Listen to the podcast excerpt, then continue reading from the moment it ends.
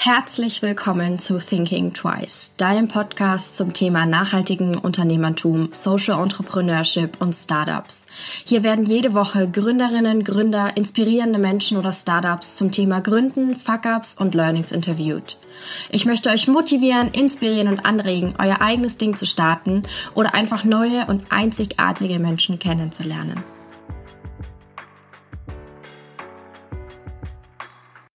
Kira hat das Unternehmen Cultcare gegründet, welches eine probiotische Gesichtscreme herstellt. Verpackt wird die Creme in einem Glastiegel mit einem FSC-Holzdeckel und in einer Unverpackung aus Recyclingpapier. Nachhaltigkeit, Innovation und Natürlichkeit stehen bei Kira an erster Stelle. Ein kleiner Hinweis noch äh, zu der Folge. Sie wurde bereits im Februar aufgenommen, das heißt, bitte nicht wundern, wenn über Konzerte und Festivals geredet wird.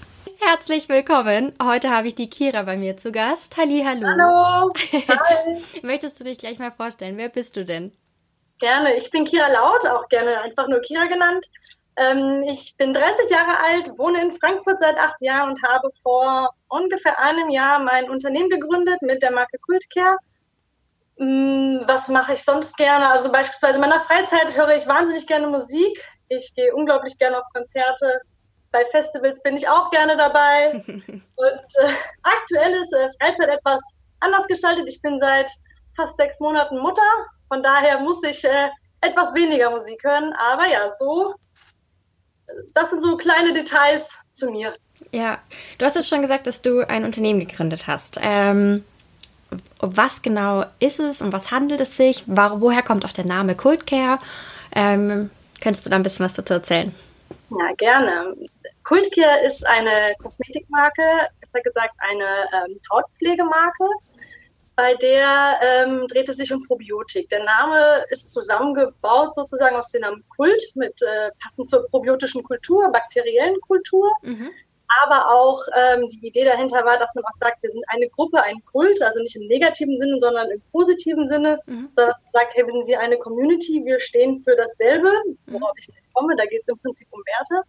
Und Care ist einfach nur das, das englische Wort für Pflege. Mhm. Von daher so äh, ist der Name zusammengebaut und äh, wir haben ein Produkt, das ist eine probiotische Hautpflege fürs Gesicht. Mhm. War, ähm, innerhalb dieser Creme ist eben diese Probiotika hoch, äh, hochdosiert, die ähm, die Haut, unreine Haut pflegt, die Rötungen ähm, verringert, die auch bei UV-Strahlungsschädigungen der Haut ähm, hilft. Mhm. Also echt All-Around-Paket. Mhm und zusätzlich mit pflegenden Ölen ähm, versetzt, sodass es nochmal zusätzlich Feuchtigkeit gibt. Wie kann man sich das jetzt vorstellen? Äh, Probiotika tue ich jetzt zum Beispiel immer verbinden eigentlich mit meinem Darm und mit ja. meiner Darmgesundheit. Wie bist ja. du auf die Idee gekommen oder wo, wo, ist auch dein Hintergrund, dass du sagst, okay, ich packe das jetzt in eine Creme? Ja, ähm, ich, ich fange da mal ganz vorne an, das ist vielleicht am besten ja. oder am einfachsten verstehen. Nach, ich habe äh, erstmal International Management studiert und habe danach bei mehreren Kosmetikunternehmen gearbeitet. Mhm. Und zuletzt auch vor allem in der Produktentwicklung. Also ich mhm. habe für den Massenmarkt Produkte entwickelt, sei es Lippenstifte, äh, Nagellacke, ähm, Lidschatten etc. und habe mich mhm. somit auch mit Trends beschäftigt und ähm, genau unterschiedliche Trends, beispielsweise aus der Fashion, aber auch eben aus der Hauptpflege, auch aus der Autoindustrie, eben wo man so Trends findet. Mhm. Und ähm, da sieht man ganz deutlich, dass gerade Südkorea in der Hautpflege extrem weit vorne ist. Das sind sozusagen die Vorreiter von allem, mhm. nenne ich es mal. Und die arbeiten, ähm, haben den Trend Probiotik und arbeiten viel damit. Das heißt fermentierte, bakterienfermentierte Produkte. Mhm. Und die haben auch den Ansatz, dass man hat, wie du schon sagst, Probiotik ist äh, für mich keine Ahnung, Darmflora, das, das macht, damit ich einen gesünderen Darm habe. Mhm, das ist ja. richtig, weil so eine Art Flora haben wir auch auf der Haut. Mhm. Das heißt, ähm, nicht nur im Darm sind unzählige Bakterien und Pilze, die gut sind, sondern eben auch auf der Haut. Das heißt, man hat Bakterien auf der Haut, Keime und Pilze, die aber wichtig sind für uns. Also mhm. Also die, die machen im Prinzip so eine Art ähm, Schutzfilm auf der Haut, der uns vor externen ich sag mal, Schäden schützt. Mhm. Beispielsweise UV-Strahlung, mhm. Minke, ähm, unterschiedliche Cremes oder eben auch, ähm, soll ich sagen, schlechte Luft. Mhm. mhm. Das alles ist natürlich anstrengend für die Haut und das äh, macht, dass die, Darm, äh, die Darmflora schon die Hautflora entschädigt. genau, das ist im Prinzip auch die Kombination. Also für eine schöne Haut ist die Hautpflege wichtig, auch so für die Hautflora, aber eben auch die Darmflora. Also beides sollte gesund sein, damit man wirklich eine schöne Haut und auch einen gesunden Körper hat. Ja. Genau, und dadurch bin ich auf dieses Produkt gekommen. Das auf die Probiotik. Ja, das heißt, du hattest aber auch schon Erfahrung. Das heißt, du bist jetzt dann nicht total unwissend in dieses Projekt und dieses Unternehmen gestartet, sondern Ganz du genau. hattest da schon Expertise auch in dem Bereich. Genau, also ich kann, ich wusste im Prinzip, was, was brauche ich überhaupt, um ein Produkt, ich sage mhm. jetzt mal marktreif zu machen sei es äh, von der Textur bis zur Verpackung, aber aber auch rechtliches. Also beispielsweise, wer prüft denn die Texte überhaupt? Mhm. Wer sagt denn, dass die überhaupt auf dem Markt darf? Meine, wir haben ja ganz viele EU-Richtlinien oder eben auch QA-seitig. Ähm, was darf ich überhaupt sagen? Wie viel, was macht überhaupt Sinn auf der Haut oder wie viel Prozent von einem bestimmten Inhaltsstoff brauche ich, damit er wirklich wirkt? Weil ich, man möchte ja auch etwas kreieren, was wirklich wirksam ist und nicht irgendwie äh, hört sich gut an, aber macht irgendwie nichts. Von daher habe ich mich natürlich auch hatte ich den Vorteil, dass ich das vorher schon gemacht habe in meinem Job, genau. Ja, ja. Wann oder wie hast du dich dann entschieden, was selber zu gründen? Ich meine, du hättest es ja auch irgendwie wahrscheinlich in deinem Unternehmen, wo du gearbeitet hast, irgendwie so anstoßen können. Ja, ich, ich muss zugeben, ich habe da schon immer so ein bisschen mit mir äh, innerlich diskutiert, aber mhm. ähm, es war immer mein großer Wunsch, auch selbst natürlich äh, etwas äh, zu machen. Mhm. Und ähm, man hat in einem Konzern, was natürlich überall anders ist, natürlich auch diese Hierarchien und man hat natürlich auch viele Ideen. Der Nachteil bei einem Konzern ist, sehe ich, dass viele Ideen natürlich Zeit brauchen, um sie umzusetzen. Ja. Das heißt, man hat eine Idee und dann musst du natürlich diese Idee erstmal präsentieren, dann wird er erstmal darüber diskutiert und das ist auch völlig in Ordnung, dass man darüber lange diskutiert. Aber beispielsweise ein Produkt im DM, im Regal dauert minimal 100, äh, 100 äh, ein Jahr. ähm, ein Jahr braucht man auf jeden Fall dafür. Ähm, und ähm, oder auch zwei Jahre. Wahrscheinlich ist es ein, sogar noch länger bei großen Konzernen, weil eben der interne Prozess auch extrem lange dauert. Also ja. bis man ein Design gefunden hat, bis man einen Namen für ein Produkt, fürs Produkt gefunden hat. Und ich dachte mir, auch wenn ich das alleine mache, da bin ich ziemlich schnell. und daher habe ich mir gedacht, ich würde es so gern selbst machen, aber eben der letzte Schubs, den habe ich mir erst Ende, äh, Anfang letzten Jahres geben können, sozusagen. Mhm. Hast du dann sofort aufgehört, also ganz aufgehört und gesagt, ja, du konzentrierst dich 100% auf dein neues Unternehmen oder hast du das so nebenher laufen lassen, sage ich jetzt mal? Ja, ich habe ich hab komplett gekündigt. Mhm. Äh, ich meine, natürlich, äh, dadurch, dass ich in der Kosmetik war, ähm, habe ich mich auch mit den Trends ausgegangen. Das heißt, ich bin auch nicht mit einer Nullidee sozusagen rausgegangen, ja. sondern man hat natürlich die Trends auch vorab schon gesehen in dem Unternehmen, hat ja auch daran gearbeitet. Ähm, aber ich habe wirklich nicht nebenher noch, äh, ich sag mal, Teilzeit oder so einen Job gehabt. Nein, ich habe da wirklich 100 Prozent gesagt, wenn es, wenn ich es nicht jetzt mache, dann mache ich es wahrscheinlich nie. Ja. Und von daher habe ich gesagt, okay, komm, Kira, jetzt traust du dich und dann bin ich da komplett rausgegangen sozusagen. Sau cool. Ähm, wenn du sagst, du wolltest schon immer mal gründen und du hast ja. auch gemeint, dass du sofort aufgehört hast und dann sozusagen 100% Zeit investiert hast in das Unternehmen, ähm, wie war dann so die Reaktion aus deinem Umfeld? Haben die das schon geahnt oder haben, haben die dich ja so gekannt, dass du so eine Gründerpersönlichkeit hast oder mhm. wie haben die da so drauf reagiert? Also meine, also ich fange mal bei meinen Eltern an. Ich glaube, meine Eltern waren sehr geschockt. also, oh Gott, jetzt macht sie es wirklich. Also ich glaube, sie haben es dann schon gedacht, ach, sie hat meine die junge Tochter, ich bin die jüngere von beiden, die kommt immer auf so verrückte Ideen mhm. sozusagen. Mhm. Ja glaube, sie fanden es im ersten Moment auch gar nicht so gut. Mittlerweile stehen sie da hinter mir, aber der erste Moment war, glaube ich, extrem schockierend. Ja. Äh, meine Freunde fanden das total cool und ähm, haben auch, also der erste Satz war eigentlich immer, boah, krass, wie mutig. Das mhm. war immer der erste Satz. Ja, voll. Und ähm, das, so fühlt es sich dann auch in dem Moment natürlich an oder sogar noch schlimmer, wenn das jemand einem sagt, eigentlich. Ähm, aber es, ich glaube, sie hätten nie gedacht, dass ich es mache. Also ich war schon eher immer so der, der Machertyp, sage ich mhm. mal. hey, wir machen es jetzt mal anders oder wir, wir, machen mal was ganz anderes oder wir machen es mal ganz neu. Mhm. Aber ich glaube, diesen Schritt hätte mir tatsächlich, würde ich jetzt annehmen, hätten mir nicht viele zugetraut.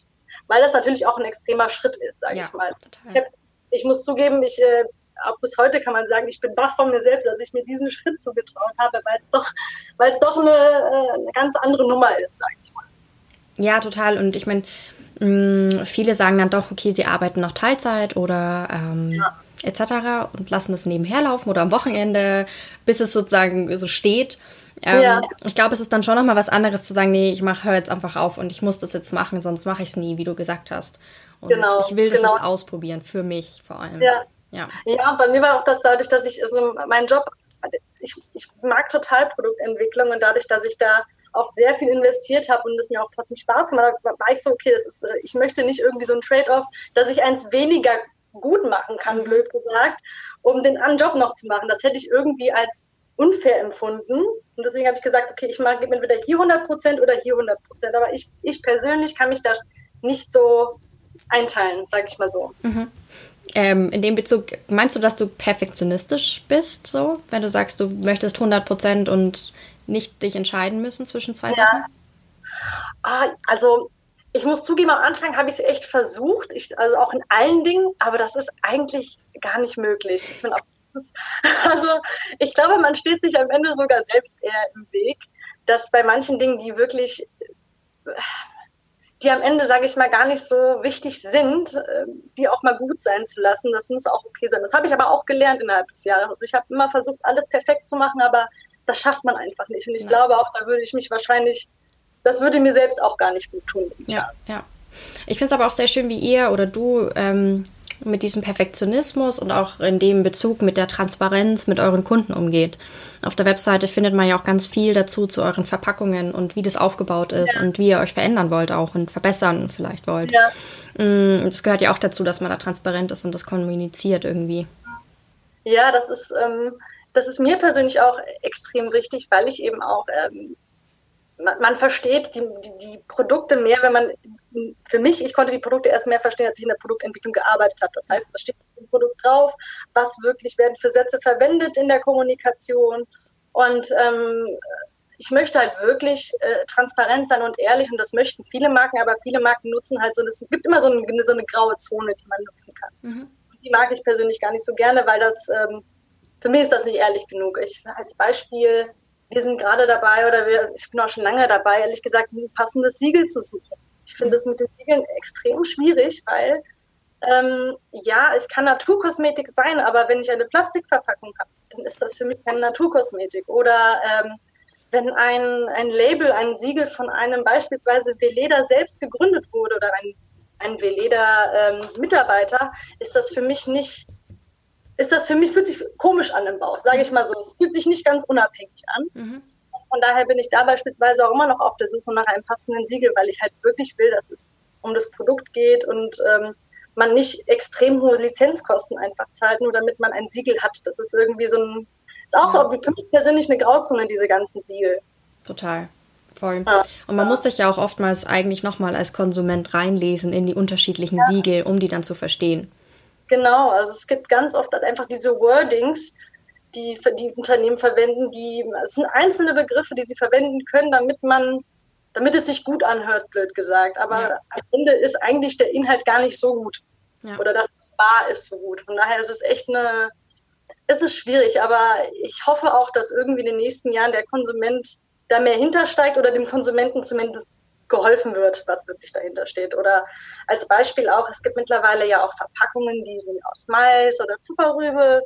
Das ist total, das hört sich total super an, ist auch bestimmt in vielen Fällen besser. Aber man muss sich überlegen, man braucht natürlich auch mehr Mais- und Zuckerrübenplantagen und die müssen, die kommen auch nicht irgendwie vom Himmel runter, die müssen ja auch angebaut werden. Ja. Und ähm, das ist natürlich dann auch eine neue Art von, neue Art von Plastik. Wer weiß, ich meine, haben wir einen neuen, vielleicht einen neuen Plastikkreislauf? Macht das wirklich Sinn? Baut es sich wirklich so gut ab? Mhm. Oder es gibt ähm, Tuben, die haben spezielles Plastik, das ist anders als die Kappe. Das heißt, das kann gar nicht richtig recycelt werden, wenn ich es beim in die Tonne werfen schon trenne. Also es sind so viele Kleinigkeiten, die man beachten muss. Ja.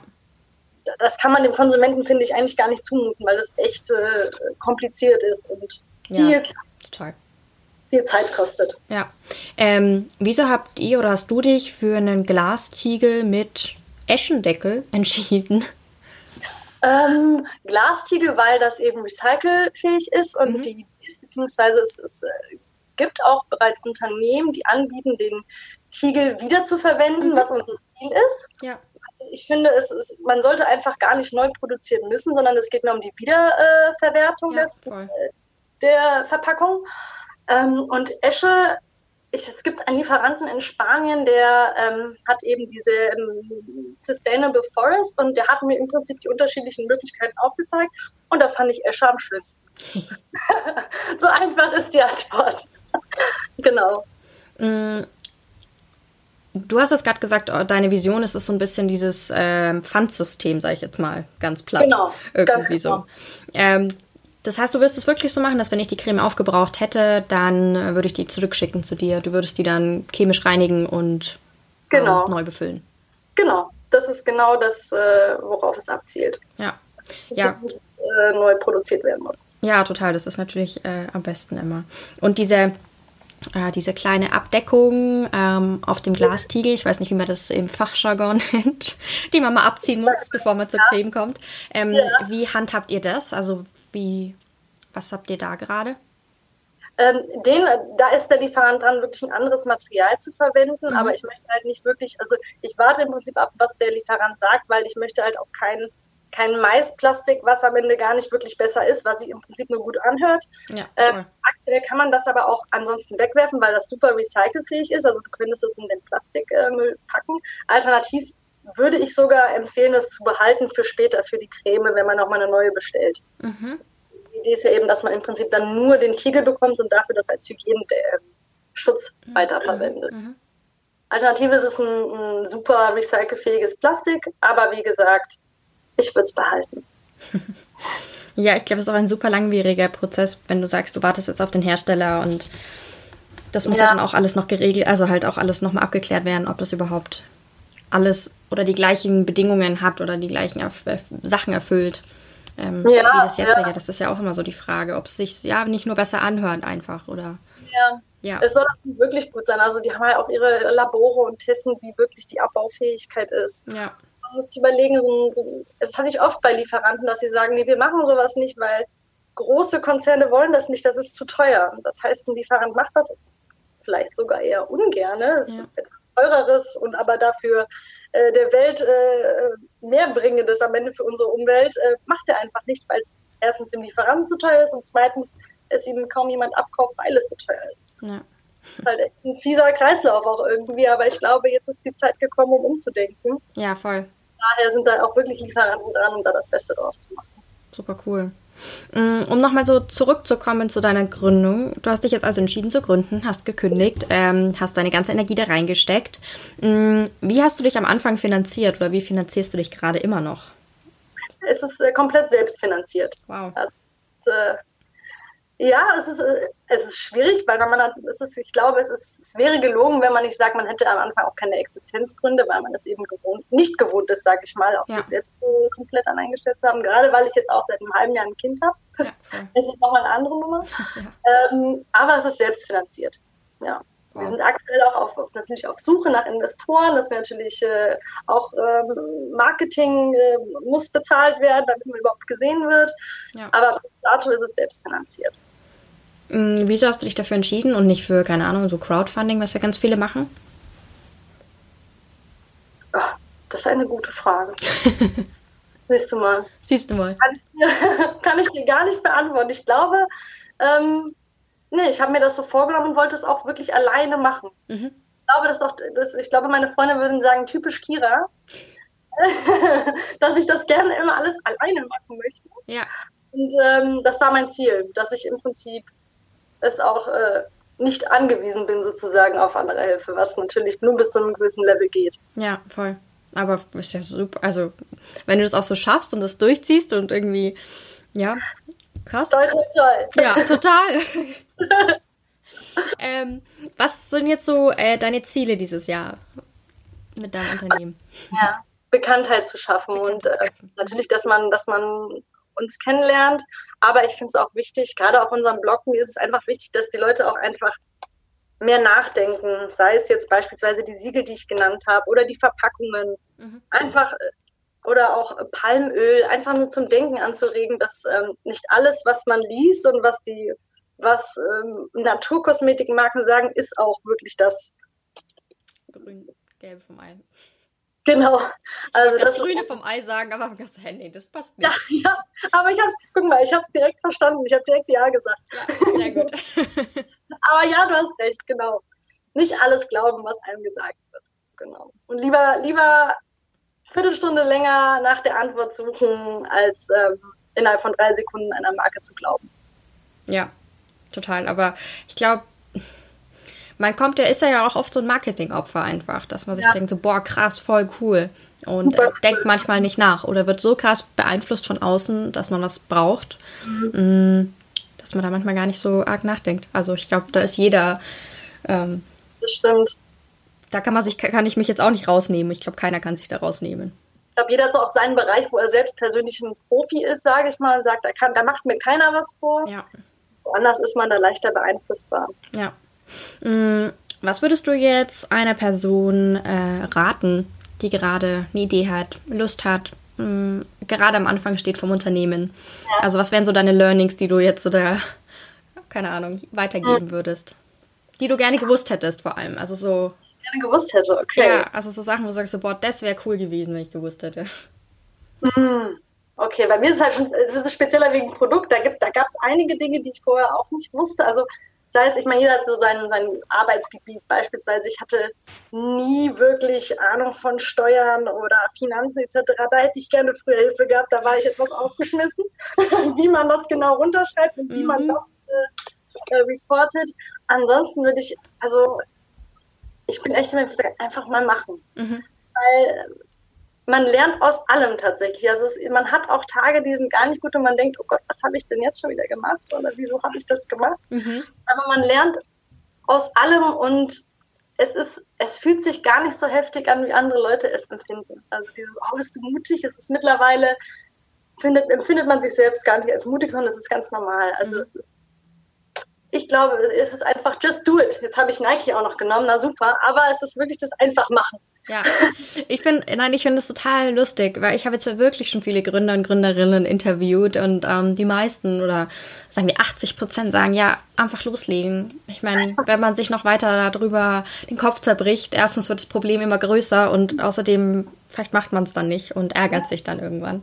Das denke ich auch. Also ich meine, wenn die, wenn die Idee im Kopf schon so gut ausgereift ist und man vielleicht auch schon vorher mal ein paar Freunde gefragt hat, hey, wie, find, wie fändest du die Idee? Ich ja. glaube, das tut einem auch nochmal gut, dass man erstmal vorher fragt, ich habe so eine Idee, mhm. beste Freundin, äh, Eltern, wer auch immer, und die sagen, hey, das ist doch total cool, dann, dann scheint das auch eine, ein gutes Ding zu sein, würde ich sagen. Dann ja. das machen. Das ist der, der, der schwierigste Schritt, aber ja, am Ende des Tages wird er sich in jeglicher Hinsicht lohnen.